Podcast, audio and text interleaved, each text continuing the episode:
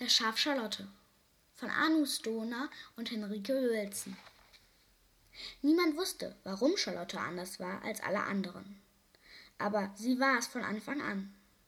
Wenn die anderen Schäfchen still bei ihren Müttern standen, tobte Charlotte über Stock und Stein. Charlie, der alte Hütehund, zeigte ihr manchmal die Zähne, aber sie hatte überhaupt keine Angst. Einmal ging Charlotte verloren und der Schäfer fand sie auf einem Baum. Charlie sollte sie herunterjagen, aber Charlotte blieb lieber noch ein Weilchen oben und kam dann von allein. Tz, tz, tz, machten die alten Schafe. Wenn das mal gut geht auf die Dauer. Dabei war das erst der Anfang. Ein andern Mal sprang Charlotte die steile Uferböschung hinunter und schwamm im wilden Bach. Z, z, z, machten die Alten und wackelten mit den Köpfen. Z, z, z. Nicht lange, dann kletterte Charlotte auf den Zackenfelsen, auf den noch nie ein Schaf geklettert war. Oh, oh, oh, stöhnten die Alten und konnten kaum hinschauen, weil ihnen davon schwindelig wurde. Schließlich fand man Charlotte gar am Rand der großen Straße, wie sie den gefährlichen Autos nachsah. Alle fragten sich, warum sie das tat, aber sie wollte es nicht verraten. Ei, ei, ei, sagten die Alten. Oh wei, oh wei, oh wei.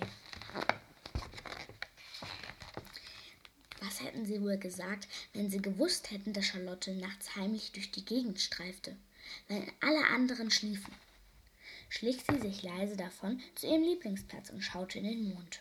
Nicht, an, nicht mal Charlie merkte was davon was. Er hatte auch nicht mehr die besten Ohren. Dann geschah das Unglück.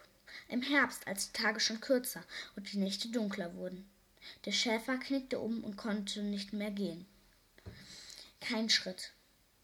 Charlie bellte und lief um ihn herum, aber das half leider kein bisschen.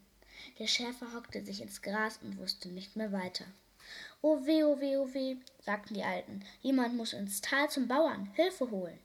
Charlie muss gehen. Er kennt als einziger den Weg. Aber der Weg ist zu weit für ihn. Er schafft es ja kaum auch einmal um die Herde. Auch wieder wahr.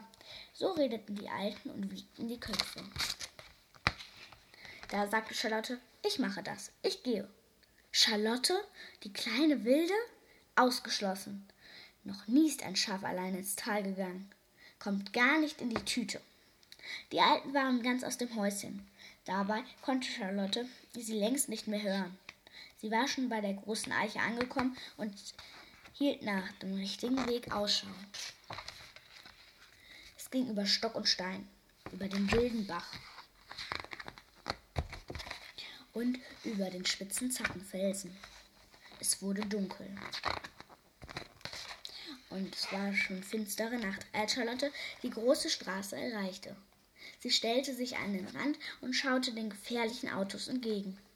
Die Lichter der Autos leuchteten, aber Charlottes Augen leuchteten auch.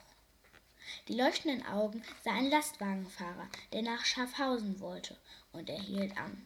Ins Tal? fragte er freundlich. Charlotte nickte. Schön war es, auf dem Lastwagen durch die Nacht zu brausen. Charlotte war fast ein bisschen traurig, als sie absteigen musste. Mach's gut, sagte der freundliche Lastwagen. Du auch, dachte Charlotte, und der Lastwagen nickte. Lastwagenfahrer nickte. Der Bauer schlief schon, als Charlotte mit der Nase an die Scheibe klopfte. Ein Schaf, sagte die Bäuerin, die zuerst aufwachte. Charlotte, sagte der Bauer, ganz allein. Das hat was zu bedeuten. Der Bauer und Charlotte fuhren mit dem Trecker hinauf zur Herde. Als sie ankamen, hockte der arme Schäfer immer noch im Gras. Der Bauer brachte ihn noch in derselben Nacht ins Krankenhaus. Drei Wochen trug der Schäfer Gips. Dann war er wieder bei den Schafen. Er ist eben auch nicht mehr der Jüngste, sagten die Alten. Genau wie Charlie. Z, z, z. Wenn das mal gut geht auf die Dauer. Solange Charlotte mit aufpasst, auch wieder wahr. So redeten sie und wackelten mit den Köpfen. Und Charlotte? Die führte Charlie gerade zu ihrem Lieblingsplatz.